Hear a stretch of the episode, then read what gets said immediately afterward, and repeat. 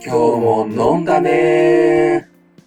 ということで、今回は最近の J-POP が熱い。イエーイということで、なんか、それぞれね、ちょっと、押したい、語りたい、熱い、やばい、間違いない。なんだっけ、これ。違うわ。えっと、それ、な、AV のちょちょちょ、あれなんだっけ。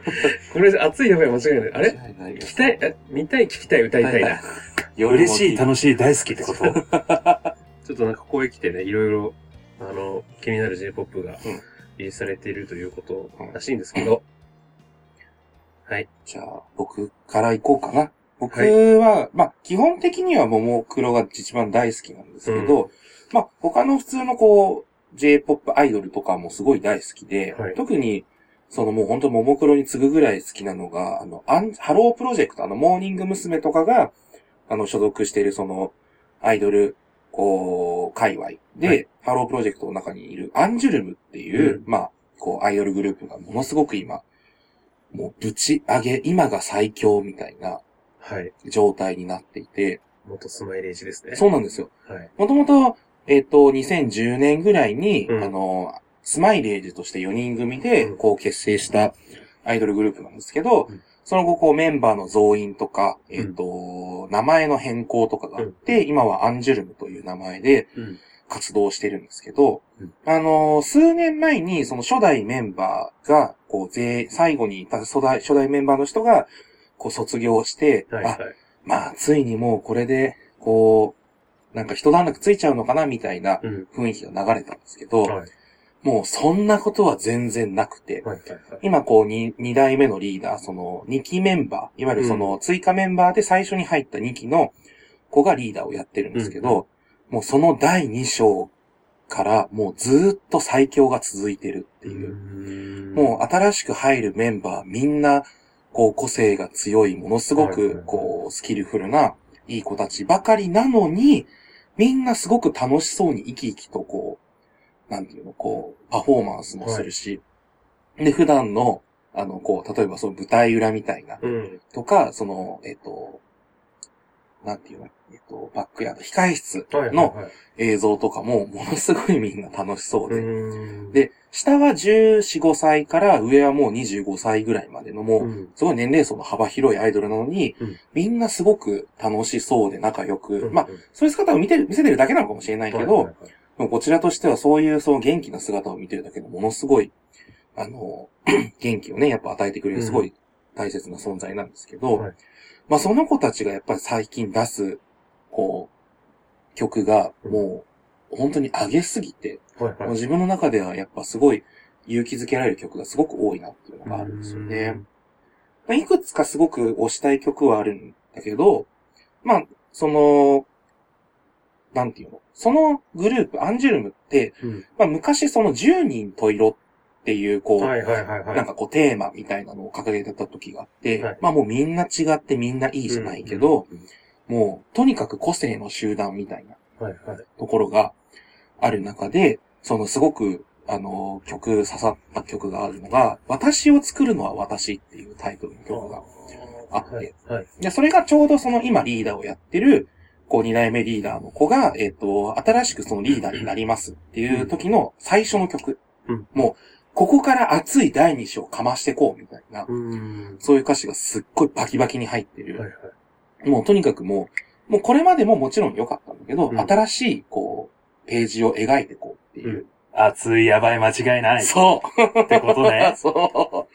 っていう、すごい、あの、いい曲が発売されたんですけど、その中にやっぱりその、私を作るのは私、オンリーワンとか、うん。そういういろんな歌詞が入ってた時に、あ、まあ確かに、結局自分の生き方とか人生って自分で決めるもんだしなっていうのを、んすごく感じたのが、やっぱいい曲として上がったかなっていう、その気持ちとしては残ったんですけど、まあそのアンジュルムが、今、えっと、最新、多分収録の翌週ぐらいかな今週か来週ぐらいに出すシングルで、はい。あの、悔しいわっていうタイトルの曲、うっせぇわじゃなくて、悔しいわっていうタイトルの曲があるんですけど、その、まあ、ざっくりその、こう、歌詞の世界観を、あの、解説すると、うん。まあ、なんか身近な存在がどんどん遠い存在になってって、例えば、あの、すごい昔は地味だった子が、今じゃ、こう、すごい綺麗なキラキラインフルエンサーとか、幼馴染は社長の奥さんになって、もうこのまま億万長者とか、うん。あと同い年に、とん、あの、とん、すごい海外のめちゃめちゃスターが実は同い年だ。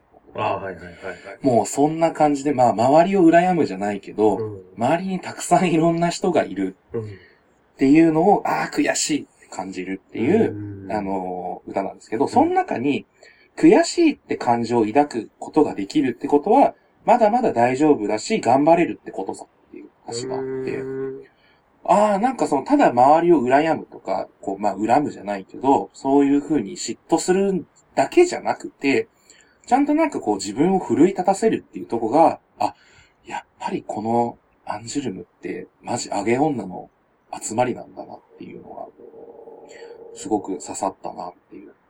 だ僕自身もやっぱりその、周りになんかね、こう恵まれた人とか、まあ、いろんな、やっぱすごい人はたくさんいるけど、うんそれはまあ、それとして、自分をやっぱり作っていくとか、自分の過ごし方は自分で決めるし、で、自分の周りにもやっぱすごい、あの、いいなとか、あの、すごい、なんていうの？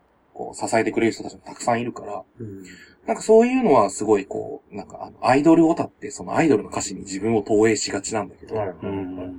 それを最近、やっぱ、あの、最近ここ来てるアンジュルムがもう最強っていううんとこが、押しているとこですね、最近は。なるほどね。もうなんか、アンジュルムを聞いてた時期、割と結構聞いた時期はあったんですけど、あの、さっきの、えっと、ケントの話だと、多分、第一章になるのかな、うんうんうんあの、あやちょうが卒業する前ぐらいまでだったので、うんうん最近のアンジュルムはちょっと全然聞いてなくて、多分メンバーも半分ぐらいわかんないんですけど、うんうんうんなんか、ちょっと改めて聞き直してみた方がいいかなっていう、思いました。うん。熱い第二章バッキバキにやってっから。はいはいはい。うちらのためで頑張ってるっつって言ったら、テイラー・スウィフト。そう。あ、ためなんだ。うちらのため。平成元年。うん。へえ。元年会呼び、呼んでるよ。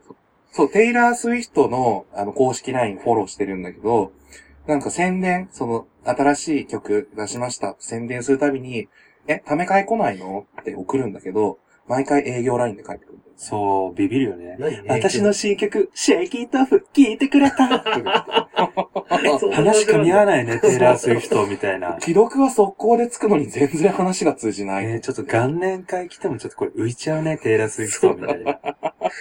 それ自分一回だけテイラー・スウィフトのライブ行ったことがあるんですけど、え元年会じゃー、ん。元年会。あの、テイラー・スウィフトって、あの、なんだろう、もともとは結構その、カントリーポップみたいなあ路線で、うんそう、うん売ってた。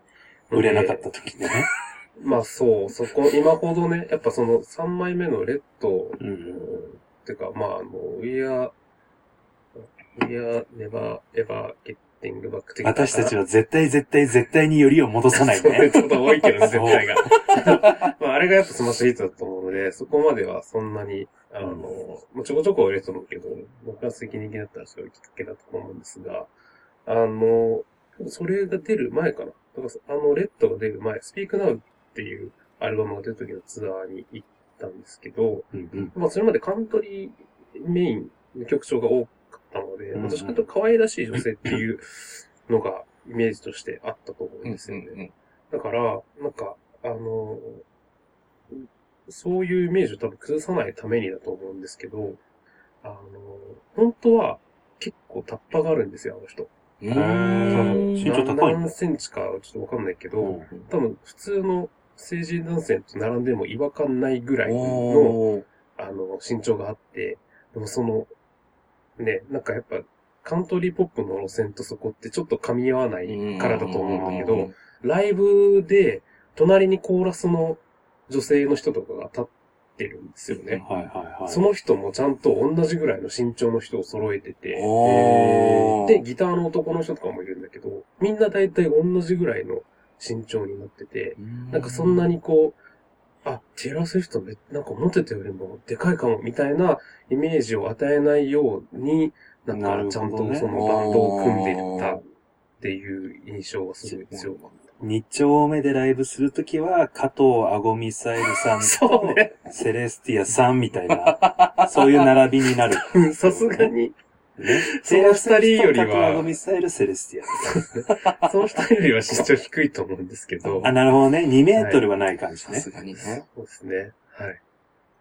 まあでも、あの、個人的にはすごいいいライブだったかなって。うーんめちゃくちゃ良かった。自分はやっぱあの、3枚目までぐらいかな。1枚目、2枚目のアルバムがすごい好きなので、テラスウィフトは、今のなんか、歌の路線とかは、なんか、テラスウィフトじゃなくてもいいんじゃないかなって思うような曲になっちゃって、あんまり聴いてないかなっていう感じですね。うん。なんか一人で公園でマフィン食べてる写真とか結構悲壮感すごかったよ そんなのあったのね、ミュージックビデオでさ、斧振り回してたりさ、あちょっと危険だよね。なんか、闇がち、元年。そこガン関連のの、くくりなんだ。うちはやっぱさ、ねメンタル上下しやすいから、そう。上がってんの？下がってんの？みんな言っとけ、下がってん。はい。あれ？あの、最近上げの J-POP の話。そうですね。ジ ェそうでしたの話でした。はい。ごめん。テイラー・スウィフトは J-POP ってことです。はい。あ話があるんですよね。いや、これはね、もう、衝撃的な事実だと思うんですけど、はい藤井風は、あ、ま、まあ、私、あの、藤井風ってアーティストが好きなんですけど、はいはいはい。まあ今、すごい絶頂人気。うんはい藤井風は、来年2月で引退します。多分、多分、多分。ええー、本当に言い切っちゃって大丈夫です本、本日2022年10月13日、はい。山川は、ここに残すと。はい。私の読みはそうです。藤井風は来年2月、2023年2月をもって引退すると。引退するかも。ちょっと待って待ってね、えあの、トー、なんかうんね、トースポみたいそう。あ、あわかるわかる。うんびっくりマかハテナをつけな。あ、そうそう。て、ハテナは断言じゃないからね。はいはいはいはい。かみたいな。いなぜそう思うんですか？や、最近のね、なんか言動とリリースうん。がそんな感じするのよね。うーん。まず、言動としてはツイッター、はいあと曲とかへの寄せたコメントはいはい。なんかね、最近あの、まあ、この収録してる時、うん。直近でリリースしたのよ。グレイスぐらいですね。うんうんうんっていう曲なんだけど、藤井風のコメント自身でも、藤井風の集大成と出すなら、こんな曲ですみたいなコメント寄せてて。うん。おー。で、あと他にもツイッターで、今までありがとう。そしてこれからもよろしく。みたいなうん匂わせるじゃん。そうだね。あの、風さん割と匂わせツイート多いですね。えそうなのよ。匂わせが多い。ー。なるほどね。ね。で、あとね、曲の中でも、うん直近あの、セカンドアルバムで出したダムってはいはい。曲、もう急にシングルカットし始めそうて、で、それがなんか過去の自分の曲を振り返る部分はいはい歌詞を引用してる部分があったりして、まあなんか、藤井風をなんかこう、外から見てる。うん。感じ。おー、俯瞰ね。うん。で、グレイスのミュージックビデオも今までの演出というか、カット割りとか、あと曲の雰囲気とかを、なんか踏襲してる感じ、なぞらえてる感じが多くて、あれこれもしかして？みたいうんな。なんか今までの自分を振り返ってこれで終わりにしようとしてるんじゃないみたいな。匂わせ匂わせってなってて。はいはいあはーだから今度、まあ、この収録い。のうん翌々日ぐらい、はい15、16でスタジアムライブあるんですけど、多分はいはい16日、言う。風は。あ引退しますと、ステージ上で。来年かけてのアリーナツアー2月15日をもってやめます。あー。ん。これがね、本当となるかどうかはわからないけど。これが本当になるか、しくって私がバウ風ナイトをクビになるか。あんた、風、なんか、やめさせようとしてたよ。あんたの DJ をやめさせるわ。みたいなそうだね。バウンディしかかけらんなくなっちゃうね。そうね。でもバウンディかけれればいいかな。バウンディだよねってなる。もしかしたらね、なんか、それこそ熱い第2章を始めるみたいな発表なのかもしもれないし 藤井風アンジュルムに加入？加入？そういうこと？まあでもちょっと予測不可能なことをうんうんなんかしてくれそうな感じはするから、ねそうだね。まあ、良くも悪くも期待というか、そう、今後に注目って感じです。うん。まあなんかプロデュース側に回るとかも全然できそうだしね。そうだね。曲提供側みたいな。この間の、あの、バーカゼナイトで、ちゃんとハイヤーラブがかかってたのは自分はすごく嬉しかったです。そうね。かかってましたね。うん。いい曲よね。うん。ミーシャね。よかっうた。ん。え、何？そなんか、あえ？れ、ちょっと、やっぱ飛び道具だったかあ、自分は好き。ああ。うん。バウ風ないとよかったよ。最後わかる。そう。あの、新宿2丁目でね、あの、バウンディとうん藤井風の、まあ、オンリーイベントみたう。いなんのがあったんだけど、もう大盛いや、況だったすごかっね。たね。ね日曜のイベントだったけど、ぎゅうぎゅうだったねラストまですごいたくさん人がいました。でもなんか、今日、あのー自分のフォロワーが、何を根拠に書いてたかわかんないんだけど、うん。バウンディはエゴサしてるっていうツイートを見て、そう、バウ風ナイトのオーガナイザーもそれをなんかキャッチしてて、もしかして。もしかして私たちのイベント知られてるっていうリプライをそれに対して送ってて、はいはいは。ないんか平和な世の中って。でもね、バウンディはね、確かにわかる。エゴサしてそうー。うんん。そこは、藤井風とバウンディの大きな違いな感じがする。う。藤井風は多分、うん。ツイートはスタッフに打たせてる。もはや、さっきの、じゃあ、はそしてこれからも、もう、もうなるほどね。ワンチャンあり得る。ツイッターにログインしたことはないみたいな。うん。むしろ、スマホなんやそれみたいな。っなるほどね。確かに。こてれツいうイートしといてっていう感じになってるか。イメージそう。ね。確か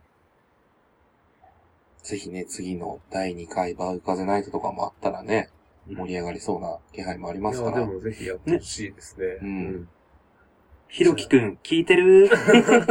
大地くん、聞いてる？そうですね。ひろきさん、大地さん、ぜひ、聞いていた2だければ回目をね。多分あの、2月に藤風さんが引退しちゃうと思うので、2回そうですね。記念で、ね、そう、2 2月、月ね2月が狙いどころです。はい。やるなら2月。ね。はい。はい押さえといてもらって。2回目に私がラインナップに並んでるかどうかが お楽しみですね。はそうです消えてたら、そういうことそういうことですはい。い。直樹くんは？私ですか？私、まあちょっと軽くしゃべ、まあそうね、軽く喋ろうかな。えーっと、まあ直近、本当に直近に気になったのは、えっと、昨日、えっと、コンクールの新しいドラマで、サイレントっていうはいドラマが、えっと、始まっていて、でもそこに使われた主題歌がすごい良かったっていう話なんですけど、うん、誰の？えっと、オフィシャルヒゲダンディズムのうん。サブタイトルっていう、はいはいはい。はい、曲が主題歌になっていて、サイレントどういうドラマかっていうと、えっと、もともとその、えっと、高校生時代に、えっと、仲良かった男の子と女の子が、まあ、えっと、男の子のとある理由で、高校卒業後に、まあ、えっと、別れることになってしまって、で、まあ、二人それぞれこう別々の暮らしをしていて、で、まあ、こう久しぶりにまた、えっと、再会する、まあ、女の子がまた別の子と結婚するっていう、もう結婚目前に控えたところで、えっと、この男の子と、えっと、偶然街で再会をするんだけど、もう 男の子は、もう、あの、耳が聞こえなくなっていて、おー、あ、そういう意味のじゃあサイレント。あ、そうそうそうそう。で、まあ、と、女女の子が呼び止めるんだけど、全然こう、聞こえてくれなくて、力ずくで振り向かせたら、あの、手話で話を始めて、その女の子は戸惑ってるんだけど、うんうんその男の子は手話で、あの、こういう病気にかかってて、なんか、えっと、一緒に話したりとか、一緒に音楽を聴いたりとかもうできなくなっちゃうから、うんもうそれが嫌で別れたんだよ。お前うるさいんだよ、ついてくるな、みたいなのを、こう手話で話すっていうとこが、まあ一話のこう、へラスト、ーはいはい。まあ終わらせてクライマックスのシーンだったんですけど、そこでちょうど、その主題歌がかかっていて、めちゃくちゃいい曲だ。まあその、おシーランの新曲のサブタイトルってもう、サブタイトル、あの字幕うんっていう意味なので、うんまあそのドラマをすごい意識した歌詞にああ、そっかそっか。なっていて。で、2番かな ?2 番の B メロのところで、あの、もうすでにヒゲダンファンのたちが、うんあの、藤原さん隠し、やっぱりすごいっていうツイートでざわついてる部分があるんですけど、藤原さんは四則演算でこんな歌詞が書けちゃうのねっていうのがあって、あの、足す、足す、かけるえっと、かける、割る、足す、引くっていうのをこううまく使って詩にしてるところがあって、へそこーに、あの、ヒゲダンファンの女の子たちはキュンキュンしてました。えはい。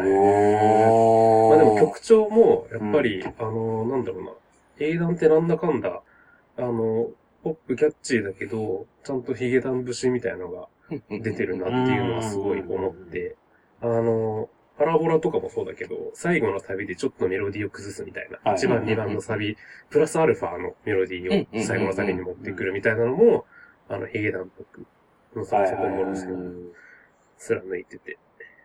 で、まあ多分今まであんまなかったかなっていう気はするんですけど、あったのかな？わかんないけど、あの、冬の、一応これからのうんうん季節に向けた冬の曲になっていて、まあ相変わらずヒットするんじゃないかなっていう気はしました。ちちゃんと聞いてみよう。ぜひ、はい。そのドラマもちょっとなんか見てみたくなったかも。そうね絶対切ないじゃ。うん。ん。多分ね、今ちょうど2話目やってんじゃない？見る？え TVer の配信終わっちゃったじゃん、あ、一応。そう、一話目終わっちゃったね。死んだ。えーっと、パラビに加入してください。有料課金。ドラマでよく聞くやつだ。あ、パラビアラビで。に加入。TVer もしくはパラビで。そう。そうなんです。まあ、あの、主演は、えっと、どっちだっけな。スノーマンかなあの、目黒くん？えースノーマンだっけ？ストーンズかな？どっちかよ、絶対。どっちかの。絶対どっちか。これ絶対、うん。よかったね、うちはリスナーが男性で。いや、絶対ファンに殴られるよね。ジャニオタの女性だったら多分ね、そうだよね炎上、炎上。もうそれ殺されるよ星1。殺される。住所突き止められてもう多分刺されるわ。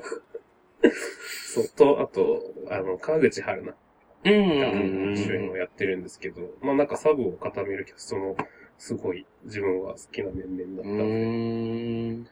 あの、その、目黒くんのお母さん役で出てたのが篠原涼子っていうのもちょっと意外なキャストだったあのーで、すごい気になりますね。はいそんな感じなので、ぜひ、ドラマと、あとヒゲダンの新曲聴いてみてください。はい。そんな感じで、おのおの語りましたね。はい。まあなんかほん、あの、なんだろうな。サブスクでこんなに手軽に音楽が聴けるようになったのもめちゃくちゃありがたいなって、本当に思いました。めっちゃ川本誠はこの前ヒスってて。あ、そうだね。サブスク考えたやつ。いや、そうだよね。曲を作ってる側からすると、ね、なんかそうね。それはどうもね、山下達郎とかもね、ね、一生私は解禁しません。まもあ、それはもちろん、ね、ミュージシャンの側からしたら、それは、う、ね、ごもっともな意見かなとは思うんですけど。じゃあ、この話はまた次回で、そうですね。サブスクを切ります。なるほどね。サブスクを、そうですね。次の収録の1回目は、サブスクに切り込むということで。は本当に？い。大丈夫覚えてっかな？しないかも。じゃあ、お開きにしようか。せーの。じゃあ、またねー。